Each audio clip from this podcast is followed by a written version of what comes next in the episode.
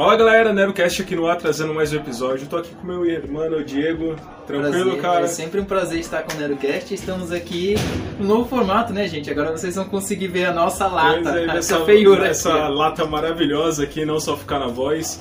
A gente ficou durante um ano e pouco lá no Spotify, né? Um ano no Spotify, cara. Um ano no Spotify, a gente Saudades. 20...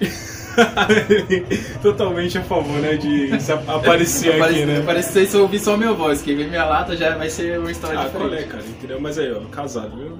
Você, garota, se controle. Ou não.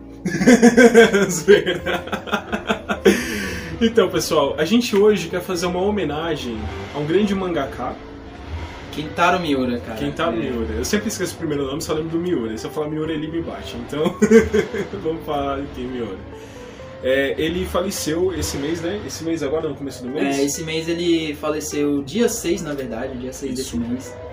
E a gente vai fazer uma homenagem a ele. Você que não conheceu esse nome que a gente falou, ele é o criador de Berserk, cara. Esse anime incrível e que o mangá ainda estava acontecendo e provavelmente ele ainda vai começar, né? Continuar, né, Diego? É, na verdade tá todo mundo esperando o mangá terminar porque ele tá mais de 30 anos sendo feito.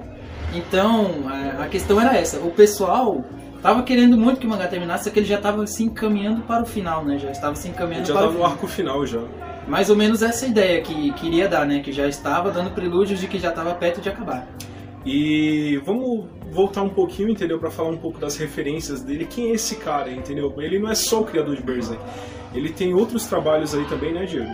É, tem outros trabalhos como, por exemplo, o Gigantomar, que você pode procurar lá para ler, que é uma história fechada, completa. Gigantomáquia.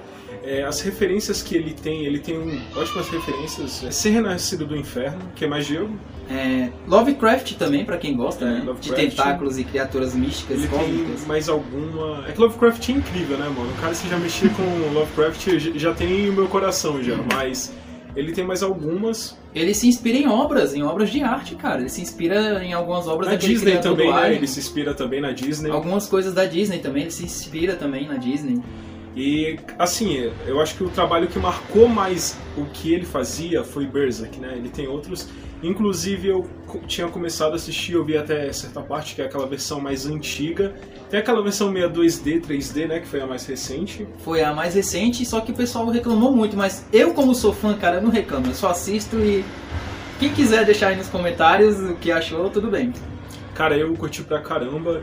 É, o mangá eu tinha começado a acompanhar, o Diego tá mais na frente do que eu, porque o Diego ele é uma enciclopédia, como a gente Eu tô no final do mangá, tô esperando os próximos capítulos mais novos. Mas aquele conceito, entendeu? Da mão de Deus, entendeu? Cada um dos apóstolos tá em cada parte da mão. Mano, muito foda. Berserk é extremamente bem trabalhado. O anime tem essa paciência de trabalhar cada personagem, Tem, entendeu? tem. Isso é legal pra caramba, mano. Ele tornou cada personagem tão carismático que você presta atenção nas camadas que cada personagem tem. Eles parecem realmente um ser humano do seu lado ali, como se fosse seu vizinho. É, cara, entendeu? são tramas reais, É. entendeu? Como se fosse seu vizinho. Por exemplo, sabe aquele que tem um personagem chato pra cacete lá que eu não gosto dele? É igual aquele seu vizinho que manda você desligar o som de manhã cedo. Quem é esse personagem? É o Corcus. O, O Corcus. ele é muito chato, mano. É o cara que é um pé no saco. Mas até quando ele morre também você fica triste. É, não, fiquei foi. Ah, né? É, afinal é chato.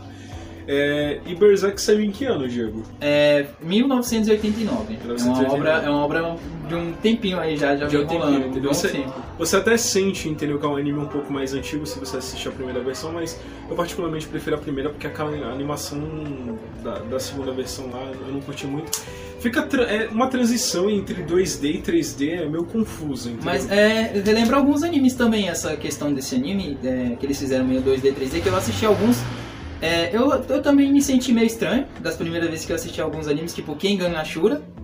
É um anime que é meio 2D, meio 3D, você presta atenção no movimento da- do pessoal. E tem mais alguns outros aí que tá, tá com essa mesma pegada, né? Ele tinha quantos anos? O... Kentaro Miura morreu com 54, cara. 54? Faleceu, eu falecer jovem. Novo? Não vão, mano. Caraca, mas o que que foi? A Covid? O que que aconteceu? Foi, é que eu não entendo muito dessas coisas de, de problemas, né, cardíacos, né, mas ele Mas foi é cardíaco. um, foi uma veia aqui que remete ao coração que acabou dando um problema, uma complicação e ele acabou vindo a falecer. Caraca, mano. Pô, mas eu acho que ele vai ficar eternizado com esse trabalho dele, cara. É, é muito incrível. Cara, Sério. quando, quando, eu recebi, quando eu recebi a notícia, assim que eu acordei, Eu tenho um grupo aqui, o pessoal colocou lá e. Tipo, nossa, eu fiquei arrasado, cara. Ele colocou assim, nossa, Kentaro Miura morreu. Primeira coisa que eu pensei, caraca, um dos Caraca. maiores mangakas que pisou na face da terra, mano. Agora se uniu às estrelas. Se uniu às estrelas. Poético, né? A gente pensando dessa forma. E até mais bonito, eu também prefiro pensar dessa forma. É, E é isso, pessoal. Cara, eu espero que vocês tenham gostado, entendeu? Desse novo formato. Eu acho bacana pra caramba a gente tá aqui, entendeu? A gente tá conversando, você vendo a gente, entendeu? Essa lata maravilhosa nossa, né? Só só que não, Diego. É a primeira vez que a gente tá gravando, a gente aparecendo mesmo. É, e daqui pra frente o Nerdcast vai estar no YouTube, entendeu? Mas a gente ainda vai estar, entendeu? Lá no Spotify, no Anchor, no Apple Podcast, entendeu? E a gente queria fazer essa menção a esse grande mangaká, pessoal, entendeu? E- É, a, uma- a mais simples, a mais simples homenagem que eu posso dizer, eu posso simplesmente agradecer. Muito obrigado, Kintaro Miura. Por, Muito todo- obrigado. por todas as histórias que você me entregou. Muito bom.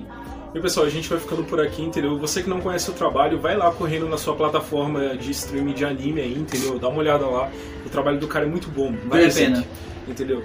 Se você não conseguir pegar referência ainda, eu vou soltar aqui a imagem, entendeu? Vocês provavelmente já ouvi- ouviram falar, porém nunca foram lá assistir, mas assiste, pessoal. É muito bom. É muito bom mesmo. Fechou?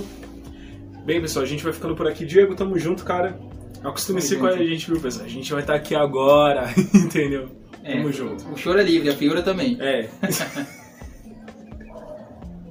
Da mãe. Falou, pessoal. Tchau, tchau.